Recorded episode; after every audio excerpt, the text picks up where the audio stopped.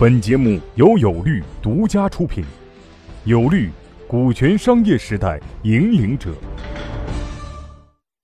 激励股权的来源，所谓激励股权的来源，其实是说我们在不同阶段做股权激励的时候，我们那个股权从哪里来？啊，从哪里来？一般来说有两种方式啊。第一种方式就是我们三个在做股权分配的时候，我们就预留好了。比如说我们刚才说了，每人拿出百分之二十来放到胡总那个名下去，也就意味着胡总有百分之二十，他这个百分之五十二里面有百分之二十是用来我们以后做股权激励的，需要的时候直接从他那里拿，这是现在通常的做法，而且这种方法以后操作起来比较简单。我这是我也给大家建议的，如果你们现在也在组团队或者还有调整的机会，可以考虑。把那部分提前拿出来啊，而且可以把股权架构处理的比较漂亮一些。第二个就是股权稀释啊，就是我们当初没有分好啊，现在需要了，我们同比例稀释出一个一部分来，比如说稀释出百分之十来或者百分之五来，把这百分之十或百分之五再去拿出股权激励。但这里面有个麻烦事啊，有个麻烦事，就是你发展到需要做股权激励的时候，通常是意味着你已经拿到融资了。如果拿到融资了以后再做股权激励，就是意味着我们后面会讲到股权激励采取什么样的方式来实现，只会采取代持的方式来实现，那就可能需要不同的合伙人跟不同的员工来签这样一个代持协议，就很麻烦。如果我们早一点拿出来放到某一个人名下，那就意味着所有后面股权行为激励就跟这一个股东发生就好了，就没有那么复杂了。而且还有一个问题，发展到一定的阶段，让大家往外拿的时候，有的时候就不太情愿了，工作做起来就会有麻烦了。啊，索性我们提前准备好好了，这是这个激励股权的来源。第五个，激励的资金来源，这个其实标这个标题起的有问题啊。其实应该这么说，就是做股权激励，我们要不要员工出钱的问题，就是这个卖多少钱的问题。所谓激励资金的来源，其实解决这两个话题。第一个就是我们做股权激励，到底要不要员工出一点钱来买？这第一个。第二个，如果他让他出钱来买。出多少钱买合适？就是这两个问题。我们还拿这个新东方投这个项目来说，比如说，我们估值五千万啊，划分成五千万股，每股一块钱啊。我们其实呃，投资人进来的时候是要求我们预留了百分之十来做股权激励的，就意味着我如果按照这样一个模式，我有五百万股可以做股权激励，对不对？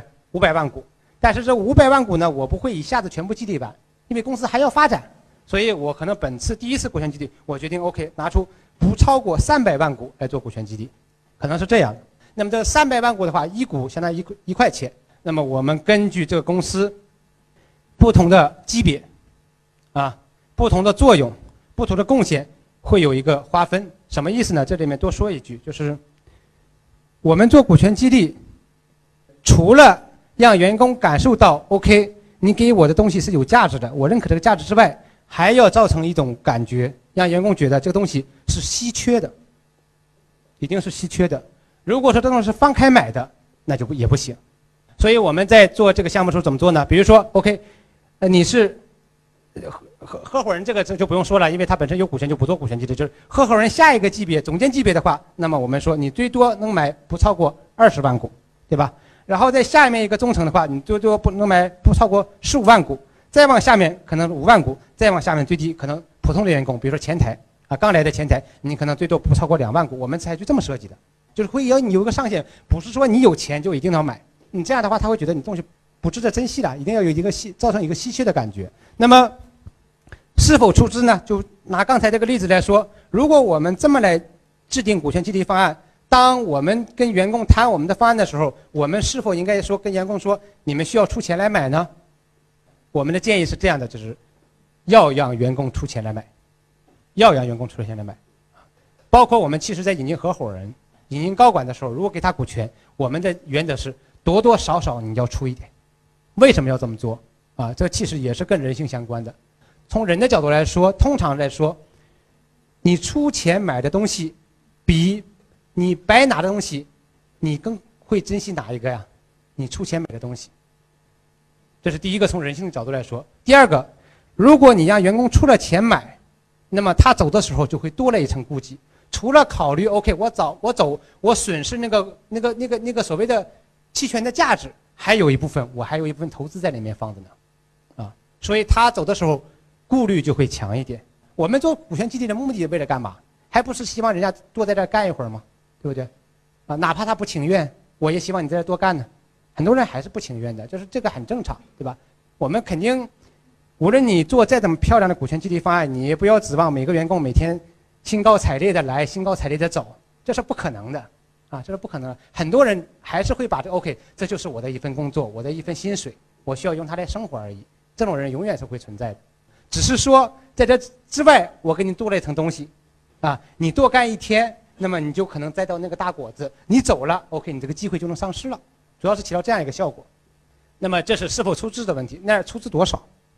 比如说一块钱一股，我们家应该员工出多少钱比较合适？我们通常现在的建议是百分之十到百分之五十之间，啊，我们认为是一个比较合理的区间。如果你就按照一块钱卖，那肯定是有问题的。为什么有问题？你就变成投资了。投资人的话也都按照五千万的估值，然后你现在说让我激励我十万股，还让我出十万块钱，那我跟投资人有什么区别？对吧？这第一个。钱多肯定就是这这价格高了肯定不行。第二个，对于很多普通的员工来说，他也没那么多钱。我知道现在年轻人是不攒钱的，是不是？你让他掏出现金来，其实是比较困难的。所以你太多的钱对他来说可能吸引力也有问题啊。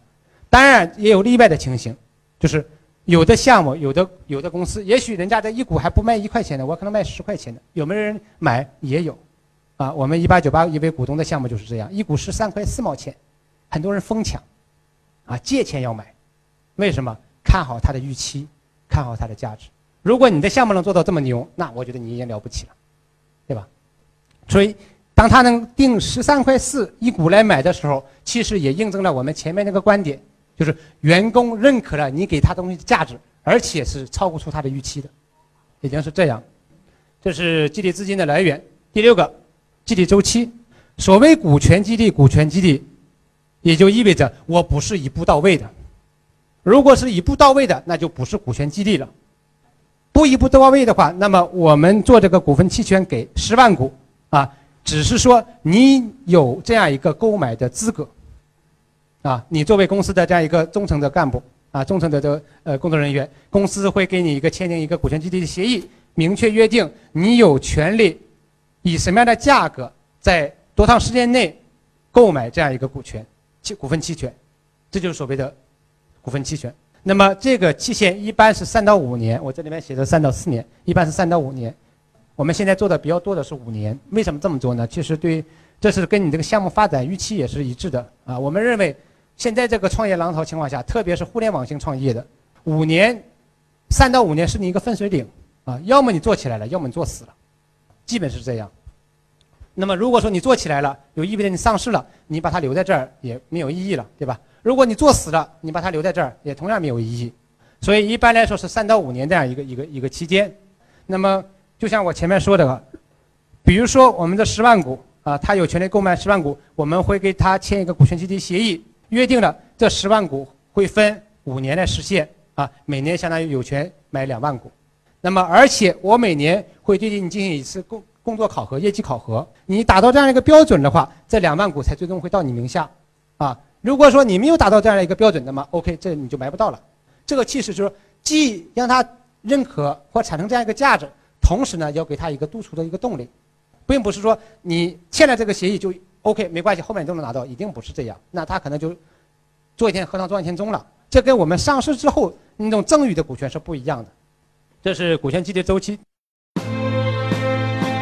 各位企业家、创业者，告诉大家一个好消息：由全国著名股权专家王英军律师亲授的线下股权实战营现已面向全国招募学员。报名或合作洽谈详情，请添加微信 y o u l a w 零零一 y o u l a w 零零一，或拨打报名热线零幺零五六零七八六二八咨询。